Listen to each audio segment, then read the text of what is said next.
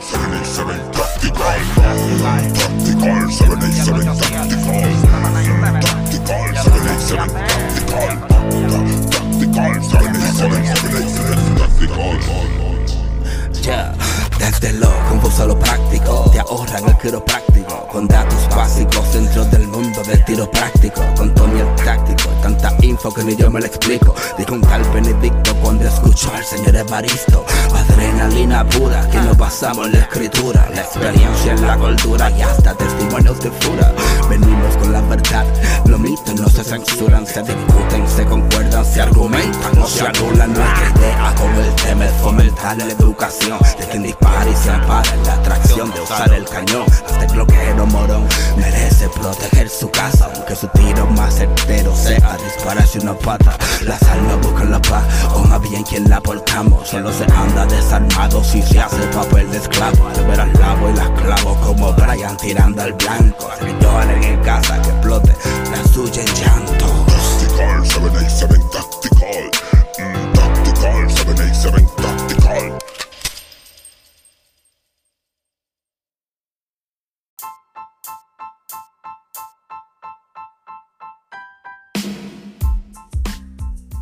Saludos, el episodio de hoy es traído gracias a la gente buena de pewpewpr.com.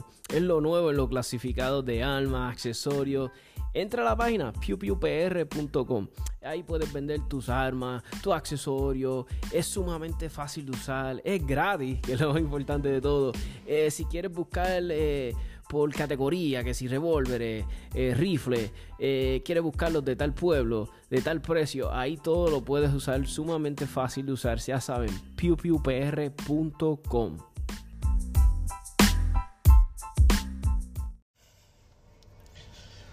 Saludos mi gente, espero que se encuentren bien por aquí. Otra sección más de armas y algo más. Vale, te llevaba tiempito que no, no hacía una sección con ustedes, pero estamos aquí. Este, muchas cosas buenas pasando, eh, mucho trabajo, eh, mucho adiestramiento, dando clases, un par de cositas corriendo, pero estamos bien, gracias a Papito Dios.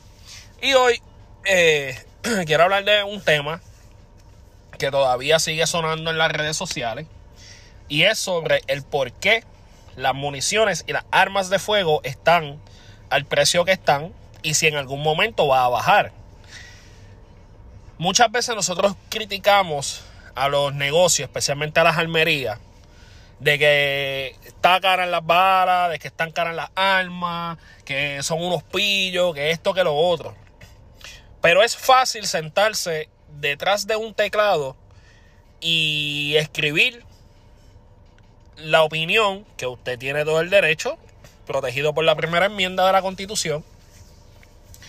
Pero nadie se toma el tiempo de ir a una almería y preguntarle al almero, al dueño de esa almería, oye, ¿por qué las balas y, y las armas tú las tienes a ese precio? Y usted tiene que entender que esto es un negocio. Como todos los negocios de comida, de bebida, esto es un negocio. Y obviamente si usted es dueño de negocio, usted tiene un negocio ¿por qué? Porque usted quiere trabajar para usted, porque usted quiere ganarse sus chavitos, porque usted quiere estar cómodo, ¿verdad? Porque usted quiere trabajar para usted, ¿verdad? Obviamente el tener un negocio implica gastos. En el caso de una almería, implica gastos de pa- permisos de licencia, este, eh, luz, agua, teléfono, internet, printer, computadora, eh, empleados, obviamente, mercancía. Eh, la almería tiene que cumplir con ciertos parámetros para tener la- dónde van a dónde van a guardar las armas, dónde van a guardar las balas y todo ese tipo de cosas. Yo lo sé porque yo he trabajado en varias almerías, tanto en Puerto Rico como en Estados Unidos, y yo he visto de cerca lo que conlleva tener una almería. Entonces, ¿qué pasa? La gente se cree que los almeros lo que quieren es lucrarse del dinero de usted. Y no es así. O sea, el almero tiene que comprar a los distribuidores. Entonces, si vamos a hablar de las municiones, tenemos que entender que después de la pandemia, Re- Recuérdese, vamos, en- vamos a irnos un poquito más atrás de la pandemia. Antes de la pandemia empezó, eh, eh, todo empezó cuando sucedió, ¿verdad? El lamentable eh, suceso con George Floyd y los policías allá en Minnesota, donde George Floyd, ¿verdad? Lamentablemente falleció. Esto, esto eh, creó una serie de protestas donde la gente comenzó a, protestar, empezó a, a cometer vandalismo y este tipo de cosas. Y la gente empezó a asustarse y que decía, bueno, yo me voy a armar. Yo recuerdo cuando, cuando estaba lo de George Floyd en todo su apogeo, que ahí mismo entró la pandemia. Yo trabajaba en Bass Pro Shop en Orlando y yo me acuerdo el primer día que yo llego a trabajar después que, suce- después que sucede lo de George Floyd, que están empezando a hablar de la pandemia, que tú empiezas a ver la gente utilizando mascarilla. Y yo decía, pues la gente tiene que estar o en sus casas, o metido en Walmart, o, o- o- o en supermercado. Hoy va a ser un día chilling, hoy va a ser un día relax. Cuando yo llego a mi área de trabajo, que era el área de, de el, el hunting department, el área de cacería, que es donde están las armas, la fila, la fila del, del department llegaba hasta la entrada. Si usted nunca ha teni- si usted ha ido al Bass Pro Shop de Orlando, usted sabe que de la entrada a don- al counter donde están las armas es un pasillo bastante largo. Pues imagínate esa distancia, la fila de gente. Y entonces la gente iba y te preguntaba, oye, ¿qué, qué te queda de arma? Bueno, pues mira, tengo esto y esto y esto. Y entonces tú empezabas a preguntarle, ¿es la primera vez que tú tienes un arma? Sí, es la primera vez, yo lo que quiero es armarme y este, da- dame lo que te quede, olvídate, dame lo que te quede. Y entonces la gente compraba un arma, obviamente necesitan municiones, entonces no se llevaba una caja, dos cajas, se llevaban cinco o seis cajas. ¿Qué sucede? Esto crea una demanda. Pues obviamente las plantas productoras de, de, municiones, en este caso Remington, Federal, Hornady, pues tienen que aumentar la producción. Eso implica que tienen que contratar más gente. Eso implica que tienen que traer maquinaria. Eso implica que tienen que darle adiestramiento a ese personal que tú estás contratando. Entonces ellos se tienen que preguntar, si yo contrato a esta gente, esto va a ser a largo plazo, a corto plazo. Porque entonces si es a corto plazo y no, y no, eh, y, y- y sobrepaso la demanda, eh, ¿cómo te digo? Eh, cumplo con la demanda, pero entonces la producción comienza a bajar, tengo personal de más, tengo que empezar a sacar gente. Entonces esa maquinaria que invertí, no son 100 pesos, no son 200 pesos, son millones lo que cuestan esas máquinas, eh, pues estoy perdiendo. Sin contar que entonces, eh, si alguien de ese departamento, por darle un, un- ejemplo, el departamento de empaque, uno de los que, uno de los, de los trabajadores le da COVID, ¿qué pasa? ¿Qué, qué, qué pasa?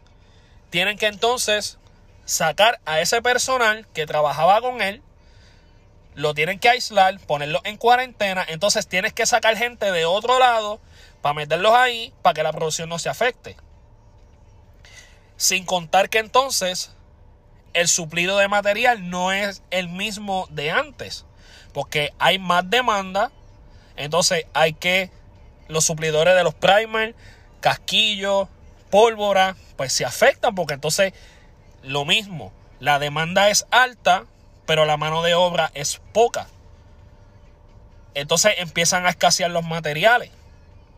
Entonces cuando no se podían conseguir balas, ¿qué hacía la gente? Ah, pues yo empiezo a recargar balas. Por darle un ejemplo, acá en la Florida, y estoy hablando de Florida porque no sé de los otros estados, pero por lo menos en Florida, no es como en Puerto Rico, que usted necesita, eh, que usted necesita un permiso eh, para usted recargar balas. Acá en la Florida, usted va a una tienda, por darle un ejemplo, a un Bass Pro Shop, usted compra la máquina, compra los primers, compra casquillo, compra pólvora, compra todo el equipo que usted necesita, se va para su casa y usted puede empezar a recargar balas. Pues entonces, ¿qué sucedía? Los que cuando iban a comprar balas no conseguían balas, ¿qué hacían? Ah, pues yo empiezo a recargar. Entonces, no compraban eh, 500 primer, compraban 1000, 2000, 3000 primer. Compraban 500 balas, compraban mil casquillos. Y entonces, ¿qué hacían? Como estaban en la casa, no había trabajo, no se podía salir de la casa, se metían en YouTube, ponían how to, cómo, cómo este, recargar balas, y entonces empezaban a hacer balas. Entonces hay escasez entonces ahora de municiones, y entonces hay escasez de productos para hacer las municiones y para recargar balas. Entonces, ¿qué pasa? Ya que las balas están hechas, entonces tienen que venderlas, el representante tiene que venderlas. Si nos vamos a Puerto Rico, eso pasa por unos distribuidores, que son los que le compran directamente a esa compañía. Entonces el distribuidor, obviamente, cuando va a traerla a Puerto Rico para venderla, tiene que entonces pagar al que se la está comprando. Vamos a poner el caso de la Federal. Tiene que pagarle a la Federal. Entonces ellos no compran 500 balas ni 1000 balas. Ellos compran una paleta, un lote de balas. Para entonces ese, esa, esas balas traerlas a Puerto Rico, pagar el, el shipping. Para entonces cuando llegue a Puerto Rico, pagar los impuestos de Hacienda y los arbitrios y toda esta cosa, ¿verdad? Todo, todo, todo este papeleo que, que, que al final del día se convierte en dólares y centavos. Para entonces llegar a la Almería y ponerle en venta. Lamentablemente, como dije, hay mucha demanda, hay escasez de productos. Obviamente, el almero tiene que hacer su, su profit, tiene que pagarle a los empleados, tiene que pagar luz, agua, teléfono. Entonces, la gente prefiere criticar y decir, ah, fulano las tiene caras yo la compro mejor por internet, está bien, tú la puedes comprar por internet. Pero entonces tienes que pagar un, un, un hazard fee. Más tienes que pagar el shipping. Cuando tú sumas y restas es prácticamente lo mismo. Quizás un poquito más, quizás un poquito menos. Oye, yo compraba 500 balas calibre 22 por 20 pesos. Y ahora las pago a 65 porque donde las compro es el suplidor que, me, que le supla a la policía y, a los, y, a los, y a los policías pues le da un, descuento. O sea, las balas están caras. ¿Cuánto tiempo esto va a durar? De verdad que no sabemos. Ahora, ahora pues ya están comenzando a bajar. Y como digo una cosa, digo la otra. No es que estoy mencionando a ningún almero en Puerto Rico ni en ningún lado, pero yo sé y he visto que hay almerías, no en Puerto Rico, porque en Puerto Rico las que conozco pues son bien pocas y, las que he ido pues me han tratado súper bien. Pero sí sé, sí he escuchado historias de Almería, tanto en Puerto Rico como en Estados Unidos, que el precio es un abuso. Y mire, y si usted no quiere, y si usted entiende que el precio es demasiado alto, pues mire, eso es bien sencillo. Bien sencillo. No compre. Porque entonces es fácil ir, por ejemplo, a US Tactical, comprar una caja de balas y decir que está cara, entonces ir a RL y decir, muchachos, US Tactical la tenía súper cara. Oye, los almeros se conocen y se van a llamar. Oye, mira, aquí yo tuve un cliente, fue una tal, y dijo esto y esto y esto. O sea, si usted no sabe, si usted entiende que es muy cara y usted tiene confianza con el empleado, con el dueño de la almería, oye, pregúntale. Oye, mano, ¿por qué, las balas están tan caras ahora? Y yo estoy seguro que te van a explicar. Pero el despotricar contra las almerías por internet, entonces lo que me jode es que rápido dicen, ah, no voy a decir nombre porque yo no jodo con las habichuelas de nadie. Pues si no vas a decir nombre, lo que estás creando es un bochinche. Lo que estás creando es un bochinche. Si lo que tú estás diciendo es la verdad y tú tienes pruebas suficientes para decir que, para, para, para soportar ese argumento tuyo, oye, pues di los nombres y ya. Pero me jode el escuchar, yo no voy a decir nombre porque no quiero joder con las habichuelas de nadie. Pues entonces estás creando un bochinche. Entonces eres un bochinchero. Fácil y sencillo. Así que mi gente, vamos a tener un poquito más, ¿verdad? De, prudencia. Este, recuerde que los negocios, todos los negocios han tenido que hacer cambios. Almería, eh, restaurantes, barra, tiendas por departamento. ¿Por qué? La gente no quiere trabajar, es una, y la demanda es demasiada, y al ser demasiada, pues los materiales suben de precio, y esto es, una, esto es un ciclo. Como dije ahorita, ¿cuánto va a tardar? De verdad que ni sé. Puede ser que darle un mes, puede ser que darle un año, no sabemos. ¿Ok? Así que nada, quería, quería dar esa pequeña descarga porque es que o molesta el ver que la gente critica sin saber. ¿Sabes? Entonces, la risa que me da es que, por ejemplo, vienen a Estados Unidos, ven una, por darle un ejemplo, una Taurus en 200 pesos. Ah, está barata, va a enviarla a Puerto Rico. Entonces, cuando llega a Puerto Rico, pagaste casi 300 pesos por ella. Pues si es lo mismo que comprarla allá. Es lo mismo. Quizás par de una centavería menos. Y yo me acuerdo que yo trabajaba en Bass Pro Shop, la gente iba allí y me mira que para comprar un arma. Y yo le digo, oye, es más o menos lo mismo. A menos que no sea un arma que de verdad tú la quieres, que sea algo que sea difícil de conseguir. Y, el y esa almería no te la puede conseguir. Y tú viniste a Estados Unidos y la viste y te gustó. Pues mira, pues está bien. Pero si es una pistola que se consigue en todos lados, una Glock, una Six Sauer, una Tauro, una Ruger, ¿en serio tú vas a gastar, vas a economizarte 20 chavos, un peso, cinco pesos y comprarla acá para enviarla allá? Oye, chicos, o sea, vamos a ser realistas. ¿Ok? Así que vamos a tener un poquito más de prudencia y, pues como dije, si usted le incomoda algo, pues mire, vaya allí donde el almero y dígale las cosas como son y ya, dile, oye, yo encuentro que las balas las tienes cara. O yo encuentro que las, pistolas las tienen cara. ¿Por qué? Y yo estoy seguro que te van a dar una explicación, pero obviamente hazlo con respeto. O sea, no es que llegues allí a dar cuatro cantazos en el counter, como el más que tú sabes. O sea, oye, con respeto. ¿Ok? Entonces, tuvo buena esa descarga. Entonces, eh, vamos a hablar un poquito de la industria. Eh, hasta el momento, el shot show va. Oficial, oficial. Ya están haciendo los últimos, ¿verdad? Los últimos, este, los últimos toques. Sabemos que esto es ahora en, eh, para el año que viene. Y como dije, esta va a ser la primera vez que el show va a ser eh, en dos localidades diferentes. Siempre se hacía en el Convention Center en Las Vegas. Este año va a ser en el Convention Center y en el Hotel Caesars Palace. Así que eh, los que puedan ir, que lo disfruten. Y si usted no puede ir, oye, tranquilo. Entra a YouTube, usted pone Shot Show 2022 y allí le van a decir todo lo que está pasando. ¿Ok? Así que tranquilo. Eh, ¿Qué más tengo? Ah, la compañía FN acaba de sacar el modelo 509 en calibre 22. Eh, vi un par de videitos. Está nice. Los reviews son a fuego. Eh, la vi y me gustó. Yo creo que esa la voy a poner en, mi, en mi lista porque de verdad que eh, se, ve, se ve nice, me gustó. Este, ¿qué más? ¿Qué más? ¿Qué más? ¿Qué más? ¿Qué más hay por ahí? Las ventas siguen disparándose. Se entiende que este año el récord de venta puede que sea igual o más que el año, que el año anterior.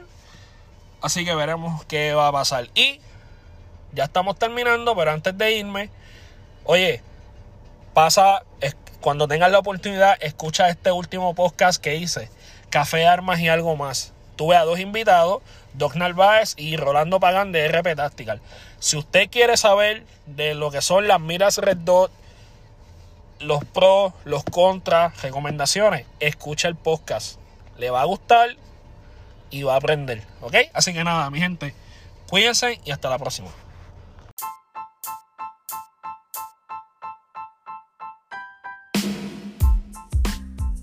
Saludos, el episodio de hoy es traído gracias a la gente buena de pewpewpr.com. Es lo nuevo en lo clasificado de armas, accesorios. Entra a la página pewpewpr.com. Ahí puedes vender tus armas, tus accesorios. Es sumamente fácil de usar. Es gratis, que es lo más importante de todo. Eh, si quieres buscar eh, por categoría, que si revólveres, eh, rifles, quieres buscarlos de tal pueblo, de tal precio, ahí todo lo puedes usar, sumamente fácil de usar, ya saben, pewpewpr.com.